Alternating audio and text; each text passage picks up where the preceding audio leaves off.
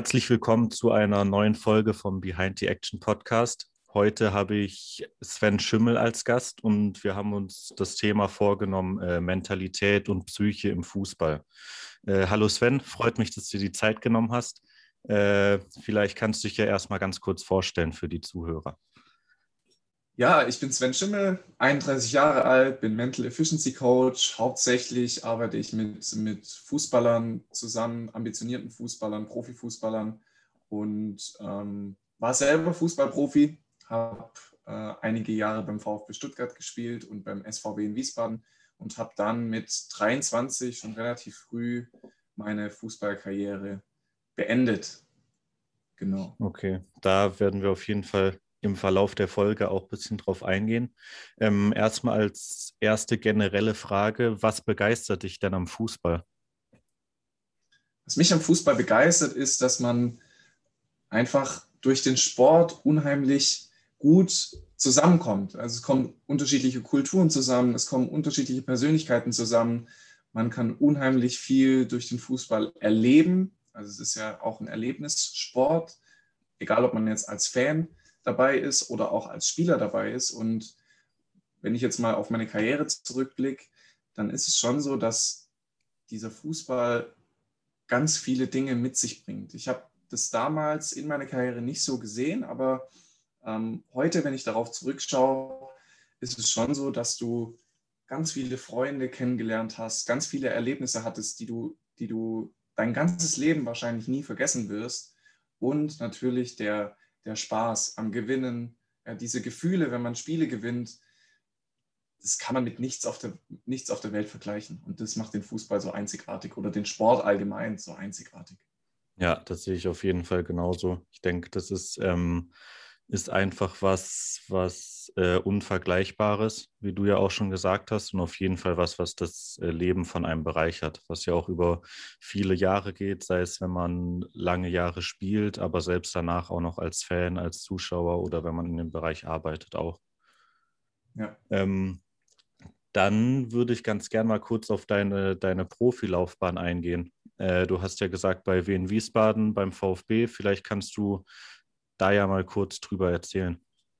Ja, also ich habe relativ früh angefangen, Fußball zu spielen. Mit, mit vier Jahren ging es los und ich habe natürlich in einem kleinen Dorfverein angefangen und hatte auch den Traum, wie viele kleine Jungs, die dann Fußball spielen oder kleine Mädels, ähm, Fußballprofi zu werden. Und habe dann mit zwölf Jahren ein Angebot vom VfB Stuttgart bekommen. Ich bin in Reutlingen aufgewachsen, ist sozusagen der größte Verein gewesen im Umkreis. Und das war natürlich was ganz Besonderes, da auf einmal einen Anruf von einem Trainer vom VfB Stuttgart zu kriegen, äh, die man sonst nur im Fernsehen als, als Fan beobachtet. Und war dann im Probetraining und der Verein war überzeugt oder der Trainer war überzeugt. Und dann habe ich gedacht oder habe gesagt, okay, ich probiere das ein Jahr aus und guck mal, wie es läuft. Und aus dem einen Jahr sind dann sieben Jahre in der Jugend geworden. Ich bin dann von Jugendmannschaft zu Jugendmannschaft gesprungen und habe dann in der U19 meinen ersten Vertrag für die dritte Liga unterschrieben damals. Genau, und habe dann drei Jahre bei der Drittligamannschaft hauptsächlich gespielt und hatte ein paar Ausflüge zur Bundesligamannschaft, damals unter Markus Babbel noch und Christian Groß, der jetzt vor kurzem noch auf Schalke war. Hatte ich einige Ausflüge nach oben und habe dann nach, nach den insgesamt zehn Jahren beim VfB gesagt, okay, jetzt muss ich mal was anderes ausprobieren. Und da bot sich der SVW in Wiesbaden ganz gut an, weil der SVW in einem Jahr davor Tabellenvierter wurde und galt auch in dem Jahr, als ich dorthin gewechselt bin, dann als Aufstiegsfavorit in die zweite Liga. Und da habe ich mir natürlich dann erhofft, dass vielleicht darüber der Sprung in die zweite oder erste Liga dann klappen würde. Dann bin ich dorthin gewechselt und ja, es war eine schwierige Zeit, muss ich sagen. Wir haben als Team nicht so richtig funktioniert. Und in den Jahren im Profibereich habe ich mich dann auch, da wirst du vielleicht nochmal drauf eingehen, habe ich mich dann auch als Spieler und als Persönlichkeit immer weiter ähm, von dem Profigeschäft auch distanziert und habe dann mit 23, obwohl ich eigentlich immer Stammspieler war oder fast immer Stammspieler war, in der dritten Liga ähm, dann meine Karriere beendet.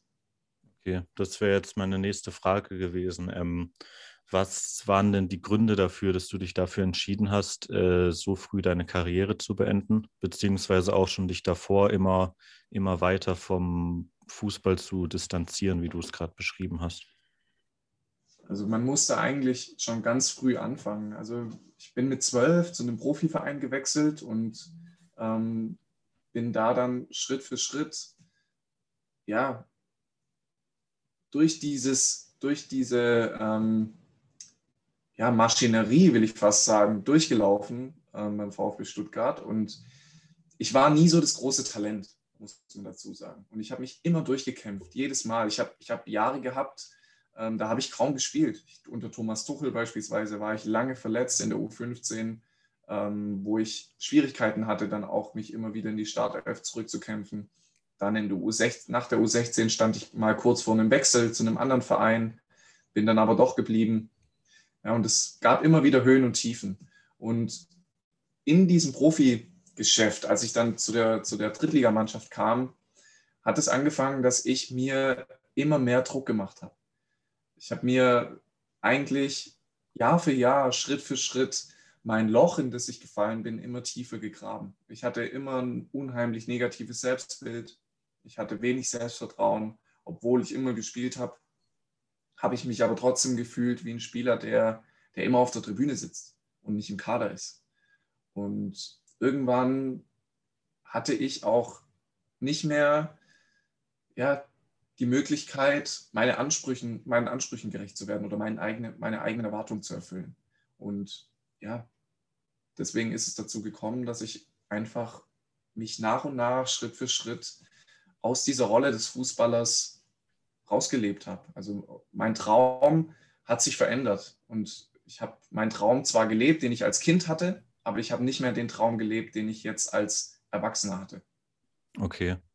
Und das heißt, du hast dann mit diesen äh, psychischen äh, Sachen zu kämpfen gehabt.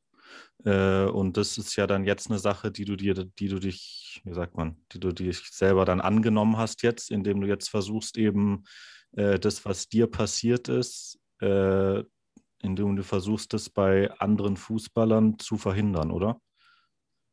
Genau, also es ist so, dass ich dann nach der Karriere, ich habe ja nicht ganz aufgehört mit äh, Fußball zu spielen, sondern ich habe ja noch in der Oberliga dann gespielt die letzten Jahre und habe während der Zeit auch unheimlich viel reflektiert. Ich habe sehr viel aufgearbeitet, was meine Karriere angeht, habe sehr viel in der Persönlichkeitsentwicklung gemacht, gelesen und bin dann, ja, ich habe, man muss dazu sagen, ich habe jahrelang eigentlich schon mit dem Gedanken gespielt, junge Spieler in dem Bereich zu unterstützen, weil es einfach bei mir ein ganz großes Thema war und mir eigentlich auch die Karriere gekostet hat, kann man sagen. Deswegen war das für mich jahrelang schon ein Riesenthema, mit dem ich mich beschäftigt habe.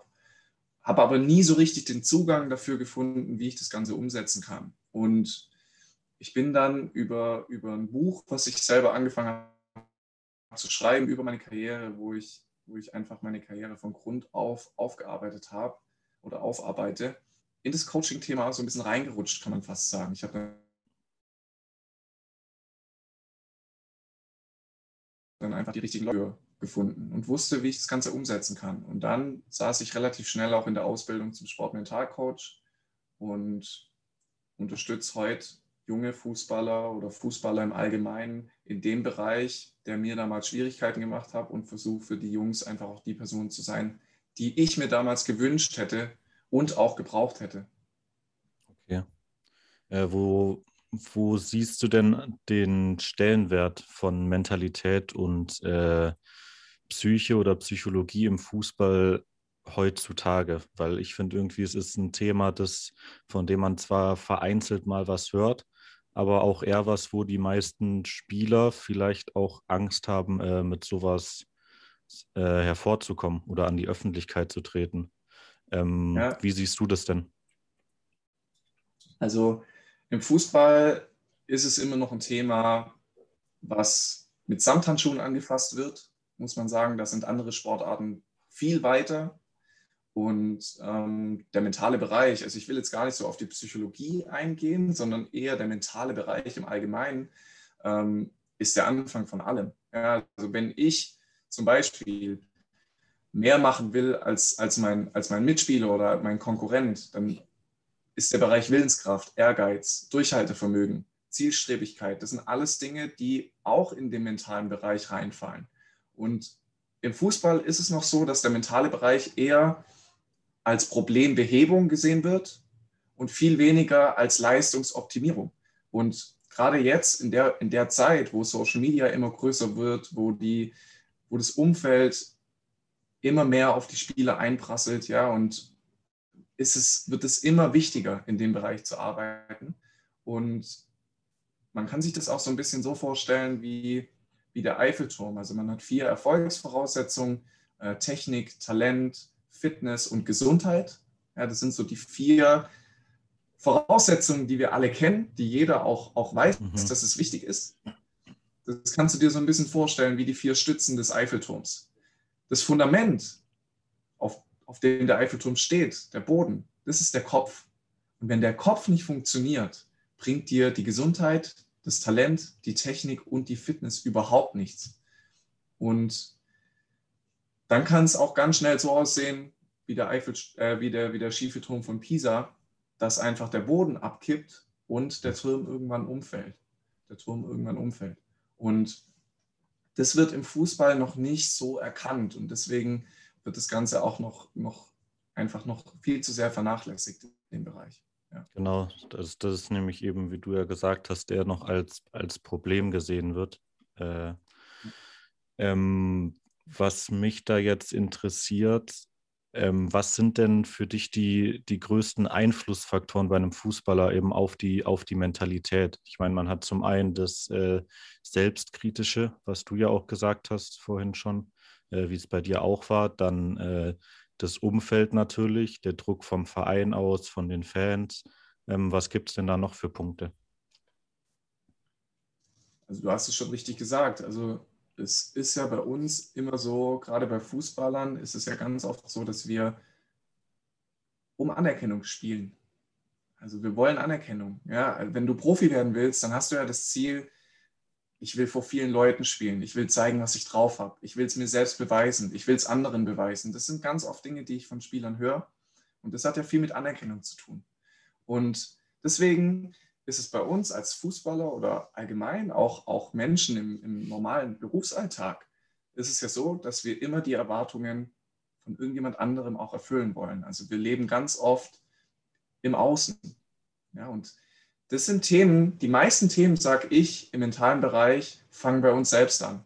Nicht mit irgendwelchen Dingen, die im Außen passieren. Ja, ob jetzt Druck von den Fans kommt, ob Druck vom Verein kommt, ob Druck vom Trainer kommt, klar spielt es eine Rolle.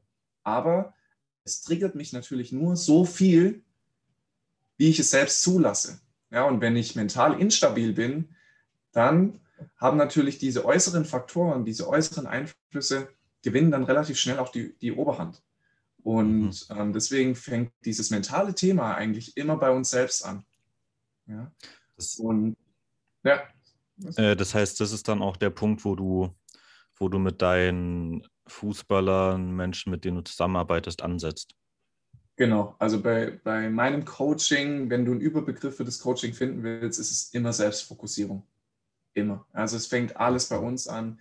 Erst muss ich mich stabilisieren, weil diese ganzen äußeren Einflüsse, ja, dieser Druck von, von außen, von den Fans, Kritik vom, vom Trainer, von den Mitspielern, ja, dieses ganze Geschäft, alles, was auf mich einprasselt, kann ich nicht beeinflussen. Das ist da. Es geht nur darum, wie gehe ich nachher damit um? Mhm. Aus welcher Perspektive betrachte ich die ganzen Sachen? Ja. Und deswegen ist diese Selbstfokussierung unheimlich wichtig, dass ich immer wieder nach mir schaue. Ja, wie kann ich mit den Dingen umgehen? Wie kann ich mein Selbstbewusstsein stärken? Wie kann ich mein Selbstbild positivieren, verändern, sodass ich einfach gar nicht diese Angriffsfläche auch biete, um mich darauf einzulassen oder dass mich diese Dinge zu sehr beeinflussen. Also ganz werden wir die Dinge, die, die da in dem Profigeschäft passieren, wahrscheinlich nicht ausblenden können. Ja, aber wir können auf jeden Fall daran arbeiten, wie sehr sie uns beeinflussen. Mhm, okay. Das heißt, äh, es liegt eigentlich immer an den Spielern selbst sozusagen, das richtig in den Griff zu bekommen äh, und sich dann auch entsprechend Hilfe zu suchen so wie du es jetzt beschrieben hast. Ähm, jetzt waren wir ja vorhin kurz bei dem Punkt, dass es in Deutschland noch als, als äh, Problem angesehen wird, eher. Äh, erstmal als erste Frage, hast du da vielleicht auch Einsichten oder Erfahrungen, wie das in anderen Ländern ist? Sind da andere Länder schon weiter? Oder ist das etwas, was generell im ganzen Fußball so ist? Ähm, und als zweite Frage, ähm, was siehst du denn für Verbesserungsmöglichkeiten, die es da geben könnte? Jetzt haben wir gesagt, die Spieler äh, immer Selbstfokussierung bei sich selber anfangen, äh, wenn man da Probleme hat, sich auch Hilfe zu suchen. Ähm, aber was sind denn vielleicht auch Verbesserungsmöglichkeiten, die, die von den Vereinen her noch ausgehen können, zum Beispiel? Ja. Also was die Länder angeht, ich glaube, wissen, wissen wir, wissen viele, glaube ich, von uns, dass in den USA das Thema schon relativ groß ist. Also was Mentaltraining, was Personal Coaching angeht, da ist die USA extrem weit.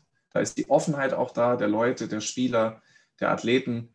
Ähm, ich glaube, in Europa ist es allgemein noch einfach ein Thema, was nicht so weit verbreitet ist, wo die Offenheit einfach auch noch fehlt. Vor allem im Fußball muss man sagen. Es kommt ja dann noch auf die unterschiedlichen Sportarten dann noch an. Ähm, Einzelsportler sind sowieso in dem Thema viel weiter. Ähm, Im Fußball ist es einfach noch so, dass dieses Thema ja, diese Anerkennung bekommt, was es eigentlich verdienen sollte. Und zu der anderen Frage, ähm, was gemacht werden kann, ist Aufklärungsarbeit.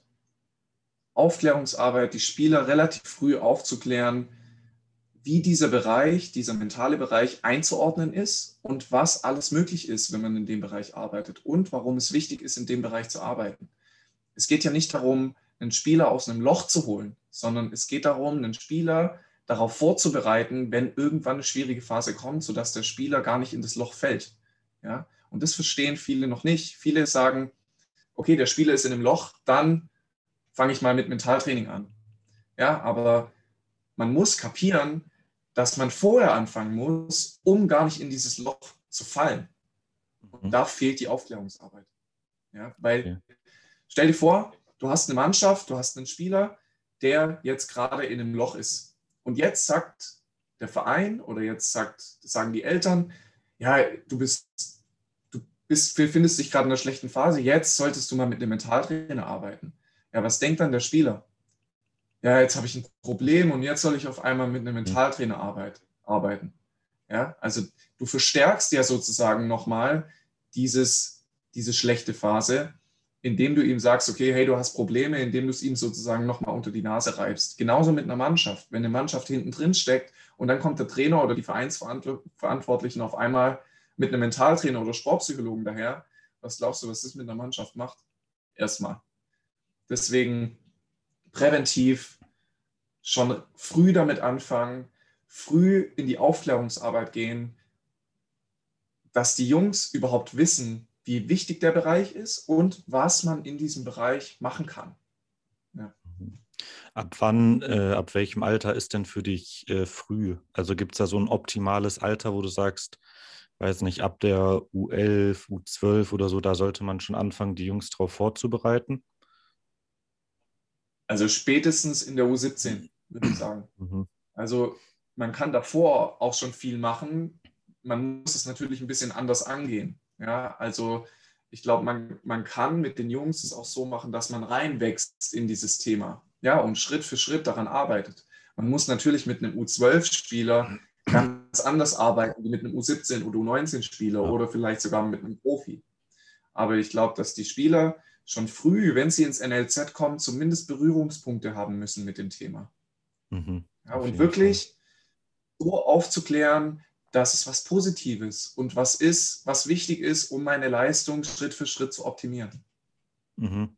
Äh, was ich mir da jetzt so vorstellen kann, ähm, von den Vereinen gibt es da natürlich viel Verbesserungspotenzial auch. Ähm, aber ich denke, da sind vielleicht auch äh, die Spieler ein bisschen in der Pflicht. Wenn wir jetzt zum Beispiel mal die noch nicht auf die Jugend eingehen, sondern sagen jetzt äh, Bundesligamannschaften, ähm, dass da vielleicht auch, was ich mir wünschen würde, mehr Spieler äh, in die Öffentlichkeit treten äh, und eben ansprechen, diese Probleme ganz klar ansprechen, weil ich denke, dann würde das, äh, das Thema auch an, an Wichtigkeit auf jeden Fall gewinnen. Ich glaube, die Probleme müssen sie gar nicht ansprechen, sondern sie müssen einfach, weil ich, man weiß es ja auch von einigen Spielern, dass sie in dem Bereich arbeiten. Also ich habe es auch gemerkt, als Erling Haaland jetzt in die Bundesliga kam, der ja auch dann öffentlich gemacht hat, auch mit seinem Torjubel natürlich, dass er meditiert, dass er viel im Bereich Schlaf arbeitet und so weiter. Solche Jungs braucht man, die einfach öffentlich sagen, wie sie arbeiten. Dass dieser mentale Bereich einfach Bestandteil von ihrem Trainingsalltag ist. Ja. dann merkst du, ich habe dann auch in Gesprächen gemerkt mit Spielern, die dann zu mir gekommen sind, dass sie so jemand einfach auch als Vorbild nehmen. Und wenn das weiter öffentlich wird, wenn mehrere Spieler ähm, in Interviews vielleicht sagen, dass sie in dem Bereich arbeiten, sie müssen gar nicht die Probleme ansprechen, die davor gemacht wurden oder, mhm. oder was die Probleme damit sind, sondern einfach, es muss mehr, mehr von den Jungs geben, die einfach ja, sagen, dass das zum Trainingsalltag gehört und dass es sie auch weiterbringt. Ja, und dann wird, wird diese Offenheit auch wachsen mit der Zeit das sind ja auch eigentlich alles Vorbilder, vor allem für, für Jugendspieler. Und ich denke, wenn dann jetzt, wie du angesprochen hast, so ein Haaland sagt, dass das Teil seines Trainingsalltags ist, äh, dann gibt es natürlich da bestimmt auch viele Jugendspieler, die sagen, boah, der macht es, dann habe ich da auch Lust, mich da zu verbessern oder mich da mal ein äh, bisschen reinzufuchsen. So. Ja, auf jeden Fall. Ja, man probiert es zumindest aus.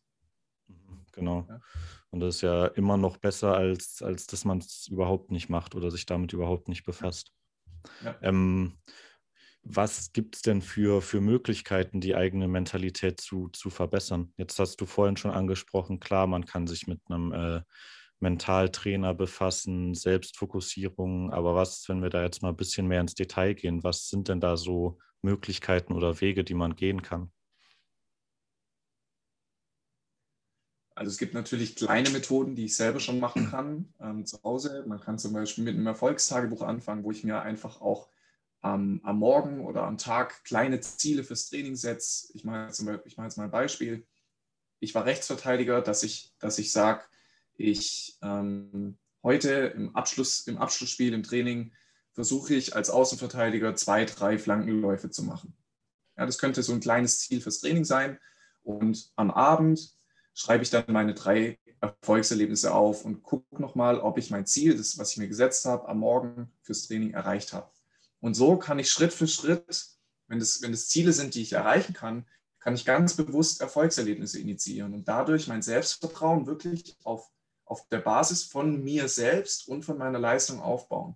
Weil bei ganz vielen Spielern ist das Problem, dass sie sich von Lob und Kritik abhängig machen und ihr Selbstvertrauen auf diesem wackeligen Fundament aufbauen. Weil ob ich jetzt einen Trainer mag oder nicht oder lobt oder ich das Vertrauen bekomme vom Trainer, kann ich nicht beeinflussen. Ja? Ich kann der beste Spieler sein. Es kann trotzdem sein, dass der Trainer einen anderen Spielstil möchte auf der Position, vielleicht einen anderen Spiel, Spielertypen haben möchte auf der Position, dann werde ich es schwer haben. Ja, und trotzdem heißt es aber nicht, dass meine Qualität schlecht ist ja, oder dass ich ein schlechter Spieler bin. Und dann kommt es darauf an, wie nutze ich trotzdem diese Zeit? Ja, wie, wie gehe ich trotzdem ins Training? Bleibe ich dann stehen? Mache ich Rückschritte, ja, was das Selbstvertrauen angeht? Oder versuche ich mein Selbstvertrauen trotzdem aufzubauen? Versuche ich mein Selbstvertrauen trotzdem zu stärken und versuche die Zeit, die ich in der Phase habe, trotzdem zu nutzen? Ja. Mhm. Gibt dann natürlich Möglichkeiten, im Selbstbewusstsein zu arbeiten. Zum Beispiel, wenn ich mir als Spieler vertrauen will auf dem Platz, muss ich mich als Spieler bestmöglich kennen. Bei welchen Leuten vertrauen wir am meisten? Ja, wahrscheinlich den Leuten, die wir am besten kennen in ja. unserem Umfeld. Und viele Spieler befassen sich aber gar nicht damit, sich kennenzulernen. Ja, und das muss man immer wieder machen, weil wir verändern uns, wir entwickeln uns weiter, vor allem in der Jugend. Ja, gerade zwischen, wenn ich an meine Karriere zurückdenke, zwischen der U12 und U19, was da passiert in den Jahren, ist unglaublich. Ja, und deswegen müssen wir uns immer wieder neu kennenlernen, immer wieder mit uns befassen, sehr viel in die Selbstreflexion gehen durch unterschiedliche Fragestellungen. Ich kann zum Beispiel mal meine ganzen Erfolgserlebnisse durchgehen, die ich in meinem Leben hatte. Nicht nur im Fußball, sondern auch zum Beispiel Fahrradfahren lernen, Abitur schaffen, Schulabschluss, ähm, Ausbildung und so weiter, diese ganzen Dinge. Und im Nachgang einfach mal zu schauen, welche Fähigkeiten ich dafür gebraucht habe, um diese Erfolgserlebnisse zu erzielen. Und man wird ganz schnell feststellen, dass es weit über diese Stärken, die jetzt gerade in meinem Kopf sind, hinausgeht. Meistens, wenn ich, wenn ich Spieler frage, welche Stärken hast du denn? Fallen, fallen den Spielern drei Stärken ein. Ja, das ist so der, der typische Durchschnitt. Wenn wir die Übung machen, kommt ganz vieles dazu und sie merken erstmal, was alles in ihnen steckt. Ja, und solche kleinen Übungen kann ich tagtäglich machen. Ja, kleine Reflexionsfragen, auch Spieltagsanalysen zu machen. Zum Beispiel kannst du dir ähm, vorstellen, nach dem Spiel geht ganz viel in deinem Kopf rum. Egal, ob, ob das ein gutes Spiel ist oder ein schlechtes Spiel war, unser Kopf dreht durch. Ja, wir machen uns Gedanken über, über das Spiel, wir analysieren nochmal im Kopf, aber unsere Gedanken lassen wir nicht raus. Und dadurch sind die ganzen Gedanken extrem unstrukturiert. Und es hilft schon allein, wenn ich mir sage, ich nehme nach dem Spiel eine halbe Stunde Zeit und stoppe auch die Zeit auf meinem Handy und sage, okay, in der halben Stunde schreibe ich mal alles auf, was mit dem Spiel zu tun hat. Ja, also ich kann zum Beispiel die positiven und negativen Aktionen mal aufschreiben. Ich kann aufschreiben bei den Fehlern, die ich gemacht habe, was denn gut war an den Fehlern.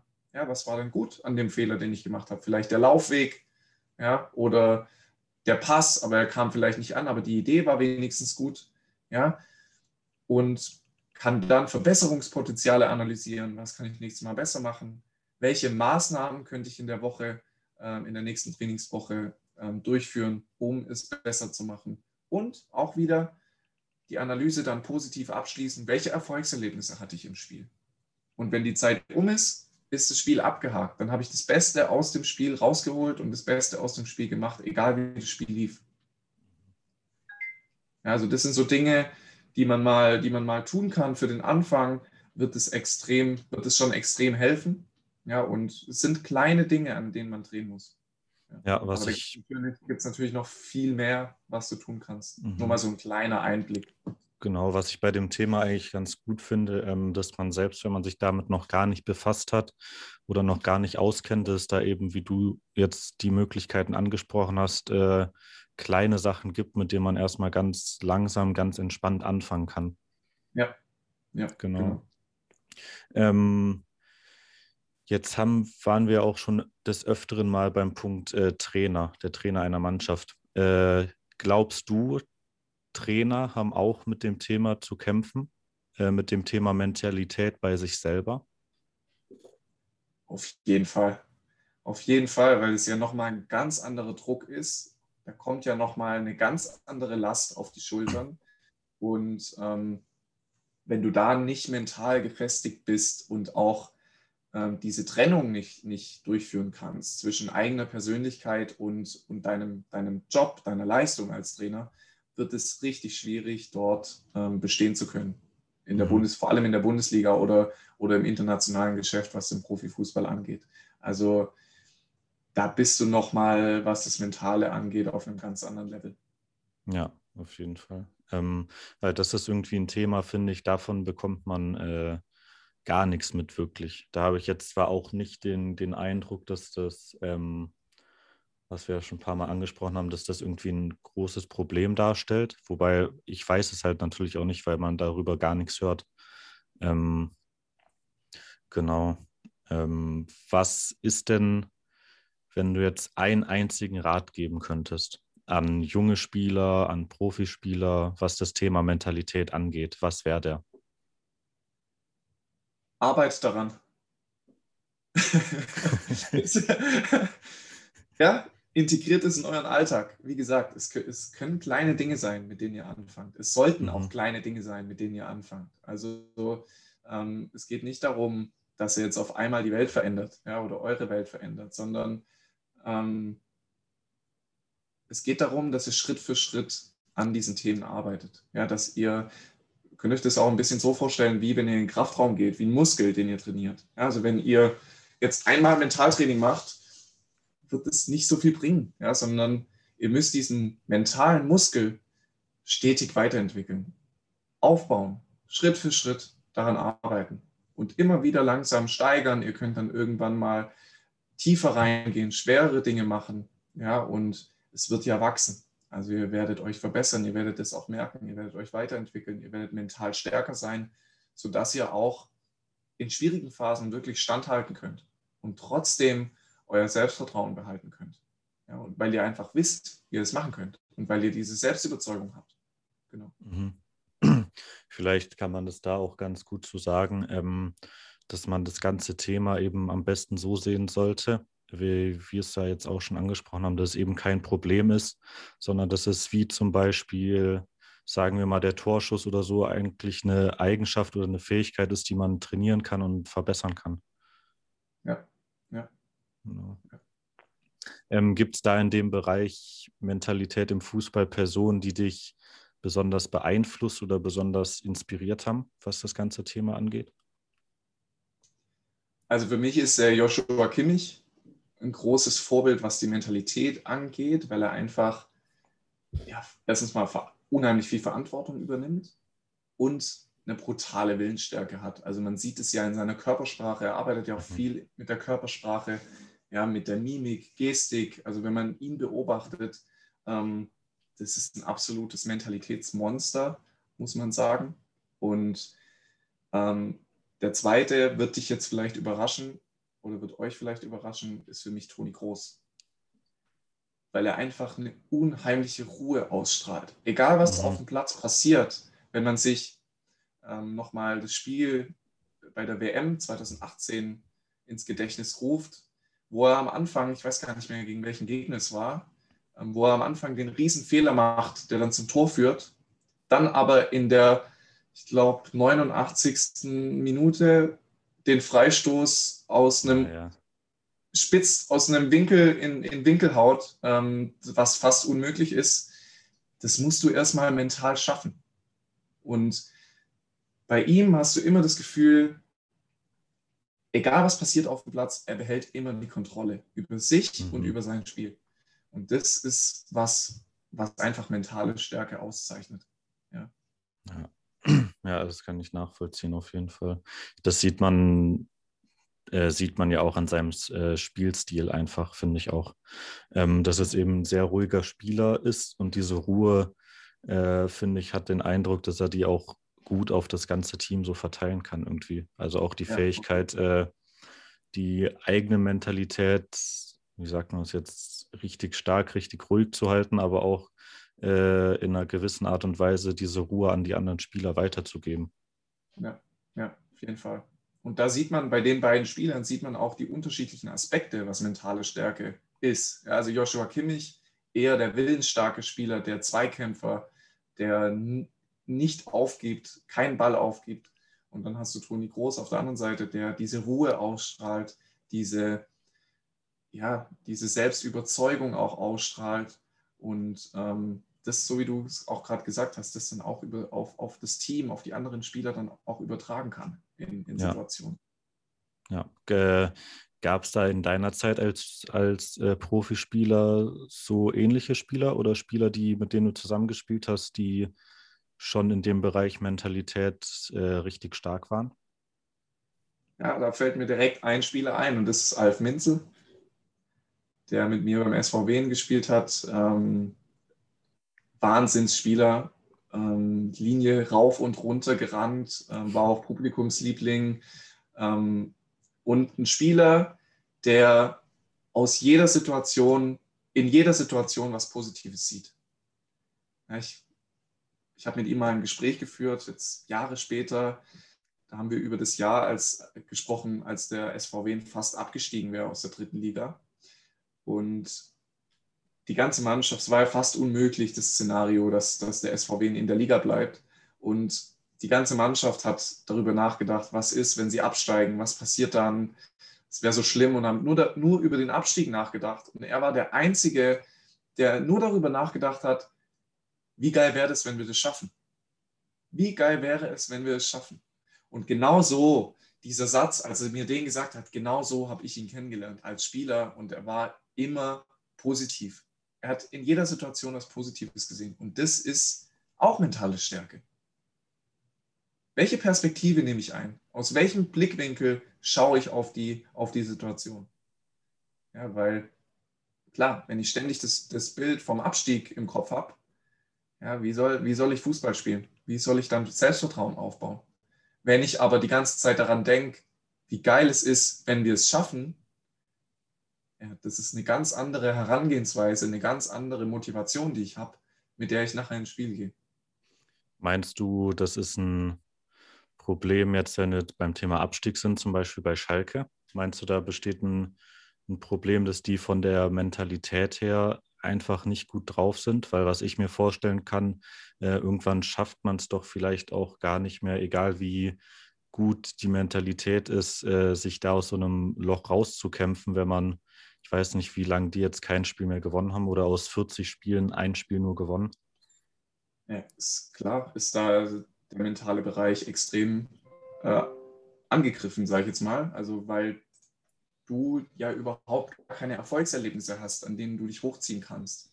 Ja, und da gibt es natürlich noch ganz unterschiedliche Einflüsse. Klar, wenn das Team nicht funktioniert, wenn die Spieler zusammen nicht funktionieren, wenn dann der Trainer noch nicht funktioniert und wenn dann das Umfeld auch noch dazu kommt, ja, wo, wo ständig Unruhe ist, ja, das mhm. macht es natürlich schwierig du bist als Einzelspieler ja auch angewiesen auf deine Teamkollegen. Und wenn sich ständig Dinge übertragen von anderen Spielern und ich, ich kann auch, es ist auch schwierig für jemanden, der, der im Außen ist, zu beurteilen, was da alles läuft, weil ich, ich weiß es von mir. Ich hatte, als ich zum SVW gewechselt bin damals, hatten wir eine extrem gute Mannschaft. Also wir haben Einzelspieler aus der Bundesliga geholt, aus der zweiten Liga, und hatten echt von der Qualität eine Wahnsinnsmannschaft, eigentlich eine Zweitligamannschaft, muss man sagen. Und wir waren in der Winterpause Tabellenletzter, obwohl wir klarer Aufstiegsfavorit waren. Mhm. Und da hat es einfach im Team nicht gepasst. Ja, die Persönlichkeiten haben nicht zusammengepasst. Es hat nicht funktioniert. Dann hatten wir noch Trainer, die, die nicht dazugepasst haben, die das Ganze noch verstärkt haben, die nicht auf diesen Zusammenhalt gesetzt haben im Team und nicht, nicht mit dem Team gearbeitet haben, sondern einfach dann noch draufgehauen haben. Ja, und da gibt es natürlich dann unterschiedliche Ansatzpunkte. Man weiß nicht genau, was intern passiert. Das sind einfach mehrere Aspekte, die da zusammenkommen. Ja. Und klar, dass der mentale Bereich da extrem, eine extrem große Rolle spielt. Das sieht man ja an der Körpersprache, die die Jungs auch haben. Ja, wenn mhm. da wir gehen motiviert ins Spiel, aber wenn dann ein, eine Sache nicht klappt, wenn ein Gegentor fällt, wenn man nicht gut ins Spiel startet, ja, dann fällt man einfach wieder in das alte Muster. Ja, äh, also was ich mich da jetzt frage, ähm, würdest du sagen, dass Mentalität dann auch irgendwann seine Grenzen hat sozusagen? Also man kann es halt so oft so gut trainieren, wie man möchte, aber wenn man jetzt wenn wir jetzt mal kurz beim Thema Schalke bleiben, was natürlich auch eine, eine Extremsituation ist, was es eigentlich nicht fast gar, fast nicht so oft gibt, äh, dass man so lange keine richtigen Erfolgserlebnisse feiert? Ja, also was heißt dann seine Grenzen? Also es ist ja, wie ich vorher schon gesagt habe, ich meine, wenn in dem Bereich nicht frühzeitig gearbeitet wird, dann ist es jetzt natürlich der falsche Zeitpunkt, damit anzufangen. Ja. Ich kann das leider nicht, be nicht bewerten, weil ich nicht weiß, was Schalke in dem Bereich macht und oder in den Jahren davor schon gemacht hat. Aber wenn du natürlich zwei Spieler hast, die in dem Bereich arbeiten oder schon länger in dem Bereich arbeiten, aber halt neun hast, die in dem Bereich noch gar nicht arbeiten, und das mhm. siehst du, das siehst du an der Körpersprache, das siehst du, wie die mit der Situation umgehen, ähm, dann bringen dir die zwei, die in dem Bereich arbeiten, dann auch nicht mehr so viel.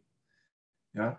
Wenn du aber als Mannschaft schon relativ frühzeitig daran arbeitest und alle Spieler mit ins Boot holst, ja, dann kannst du schon dagegen steuern. Ja.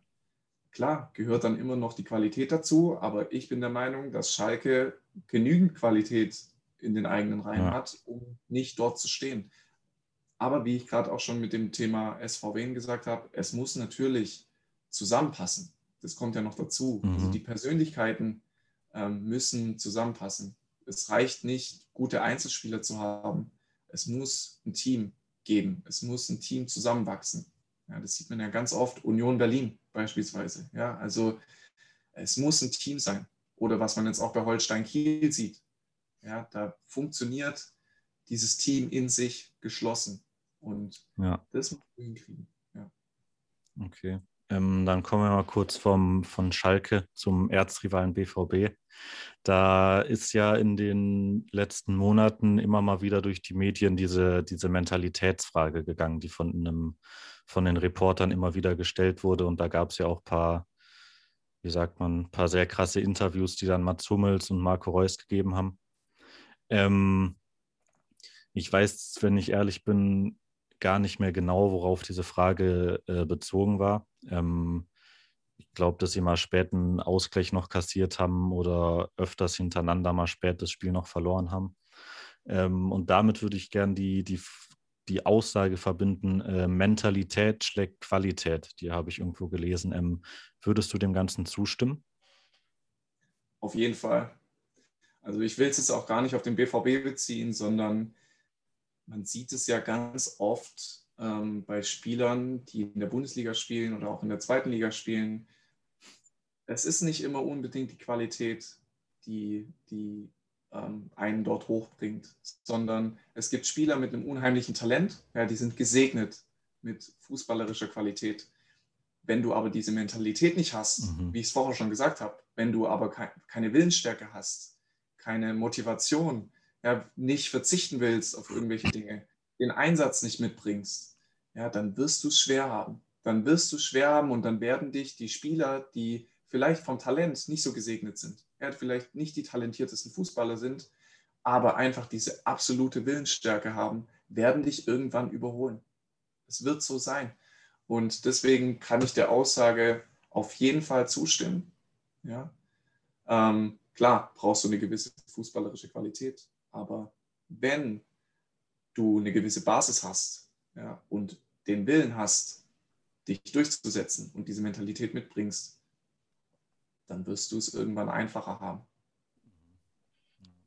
Was glaubst du, wie, wie sieht denn da die Zukunft aus in dem Bereich? Ähm, oder wenn wir das jetzt mal im Verlauf vielleicht auch äh, seit ein, zwei Jahren bis jetzt und in die Zukunft. Wie siehst du da die Entwicklung? Siehst du die positiv, negativ oder und wie denkst du, dass die Entwicklung weitergehen wird? Meinst du jetzt in Bezug auf das mentale Thema? Ja, genau, genau. Also die Offenheit wächst stetig. Also das merke ich in meinem Job und das merke ich auch, wenn ich mit jungen Spielern spreche und zusammenarbeite. Äh, die Jungs kommen von selber auf mich zu und wollen in dem Bereich arbeiten. Und es ist auch bei den Jungs dann nicht so, dass sie sagen, ich habe ein Problem, sondern bei den Jungs ist es so, dass sie sagen, ich will alles aus meiner Karriere rausholen. Und deswegen ist es für mich der logische Schritt, in dem Bereich zu arbeiten, um meine Leistung noch weiter zu optimieren. Da geht es ja auch bei vielen Spielern dann um Stellschrauben, an denen man dreht, ja, um kleine Dinge noch zu optimieren, um kleine Dinge noch besser zu machen. Und da wächst die Offenheit auch bei den Trainern wächst die Offenheit. Jetzt müssen nur noch einige Leute, die vielleicht am Ruder sitzen, ähm, auch noch diese Offenheit bekommen und natürlich auch noch ja, einfach das, diese Aufklärungsarbeit mehr betrieben werden, dass noch mehr Spieler merken, wie wichtig das ist ja. und ähm, wie entscheidend das nachher auch für eine Karriere sein kann. Aber es passiert was. Es passiert was und ähm, diese Offenheit wird immer größer für das Thema und auch für andere, andere Bereiche. Es ist, es ist ja auch die logische Konsequenz, sage ich jetzt mal. Also, weil mittlerweile ist es ja so, jeder beschäftigt sich mit Athletik, um die Leistung zu optimieren, mit Fitness, mit Ernährung, ja, mit äh, Verletzungsprophylaxe und so weiter. Das sind ja alles Dinge, die in den letzten Jahren immer mehr an Bedeutung gewonnen haben. Und jetzt suchen natürlich die, die Spieler auch Möglichkeiten, um nochmal diesen Unterschied auszumachen. Mhm. Ja, jetzt kommt das Thema Schlaf mit dazu, das Thema, äh, das mentale Thema, in dem ich tätig bin. Ja, es gibt, es kommen immer wieder neue Dinge, weil der Fußball immer komplexer wird, immer schneller wird und man immer wieder neue Dinge suchen muss, um nachher den Unterschied auszumachen oder die Spieler auch daran interessiert sind, diese kleinen Nuancen dann, dann hinzubekommen in, in der, im Leistungsunterschied. Ja. Was wir, denke ich, mal im Großen und Ganzen festhalten können, äh, was ja relativ oft jetzt rausgeklungen ist, ähm, dass einfach das Problem darin liegt, äh, dass die Sichtweise auf das ganze Thema noch vielleicht nicht komplett, aber äh, schon eher falsch ist, dass man es eben als Problem sieht und nicht als Fähigkeit, Eigenschaft, äh, die man genau. trainieren kann, wie jede andere Sachen auch. Genau, genau. Ähm, dann kommen wir jetzt zum Abschluss. Vielleicht nochmal, würde ich gerne noch mal kurz auf dich zurückkommen, äh, auf deine Person. Ähm, wie, was sind denn für dich die Ziele für die Zukunft? Äh, würd, sagst du, du möchtest weiter mit jungen Fußballern selber arbeiten? Vielleicht möchtest du auch irgendwann nochmal in einen Verein gehen oder einen Verband, in einen Verband und da ähm, äh, Arbeit in dem Bereich leisten. Äh, vielleicht kannst du uns da ja mal kurz mitnehmen. Also ich merke jetzt auch in meiner Arbeit, dass mir einfach dieses, dieses Coaching, diese Arbeit mit dem einzelnen Spieler unheimlich Spaß macht. Oder auch mit dem einzelnen Sportler. Also ich bin ja jetzt mittlerweile nicht mehr nur im Fußball tätig, sondern auch, ich habe jetzt auch ein paar andere Sportler bei mir. Aber dadurch, dass ich im Fußball zu Hause bin, daherkomme, fühle ich mich dort einfach auch wohl und es macht mir, macht mir unheimlich viel Spaß. Ja, und in einem Verein zu arbeiten, ist nicht meine erste Option, sage ich jetzt mal. Ich will mhm. selbstständig bleiben, ich will, ähm, ich will mit, mit Spielern im Einzelcoaching zusammenarbeiten. Ähm, wenn ich jetzt einen Verein mal begleite über ein Jahr, das könnte ich mir schon vorstellen. Aber ich hm, habe es ja jetzt auch schon von vielen Spielern gehört und ähm, auch von vielen Trainern gehört, dass auch die internen Sportpsychologen nicht so gern genutzt werden, weil sie einfach intern sind. Okay. Ja, und die Spieler dann lieber zu jemandem externen gehen, der nichts mit dem Verein zu tun hat. Und deswegen sehe ich mich auch nicht in einem Verein, sondern ich sehe mich mit Spielern aus ganz Deutschland, mit denen ich zusammenarbeiten kann und Schritt für Schritt ähm, besser machen kann, auch in ihrer Leistung. Mhm. Da ist ja, denke ich, vielleicht das Problem mit dem äh, intern, wenn wir darauf jetzt mal kurz noch eingehen, ähm, dass vielleicht viele Spieler dann die Angst haben, dann gehe ich jetzt zu dem, erzähle denen, was mich, äh, was mich belastet, wo ich mich da vielleicht gern verbessern würde. Und dann, dass die eben Angst haben, dass das da irgendwie rauskommt, dann erfährt es vielleicht der Trainer, dann erfährt es vielleicht der Manager und dann hat es vielleicht einen schlechten Einfluss auf meine Spielzeit. Ähm, von daher finde ich den Ansatz, den du da jetzt wählen möchtest, dann eher äh, selbstständig zu bleiben, richtig gut. Ja, das ist auf jeden Fall ein Punkt. Das ist auf jeden Fall ein Punkt. Also das, also ich, ich habe das ja selber erlebt, ja, und äh, höre es von vielen Spielern immer wieder, dass das schon ein Thema ist. Ja, mhm. Auf jeden Fall. Dann wären wir eigentlich am Ende der Folge. Äh, vielen Dank, dass du dir die Zeit genommen hast. Ich fand es ein sehr Dank, interessantes Thema. Ja. Ähm, falls es noch Fragen gibt von euch Zuhörern, äh, Sven, wo kann man dich denn vielleicht direkt erreichen? Über welche Kanäle? Äh, über Instagram vor allem, Sven Schimmel unterstrich ist mein Profil. Ähm, schaut gerne vorbei, schreibt mir eine Nachricht. Ich beantworte alle Nachrichten, die kommen. Ähm, dann per Mail, mail at svenschimmel.com und auf meiner Website svenschimmel.com könnt ihr einfach mal vorbeischauen. Da erfahrt ihr vielleicht auch noch mal ein bisschen was, ähm, was jetzt vielleicht nicht zur Sprache kam. Aber ich glaube, ihr habt schon einen ganz guten Einblick von dem, was ich tue. Okay, super. Falls ihr dann sonst auch noch Fragen an mich habt, beziehungsweise Feedback oder Kritik zur Folge, ähm, gerne auch auf Instagram an behind-the-action-podcast äh, oder sonst auch bin ich über LinkedIn erreichbar unter Yannick Zeringer. Äh, genau. Danke, Sven. Ich wünsche dir noch frohe Ostern. Wünsche dir auch und euch auch. Macht's gut. Bis dann.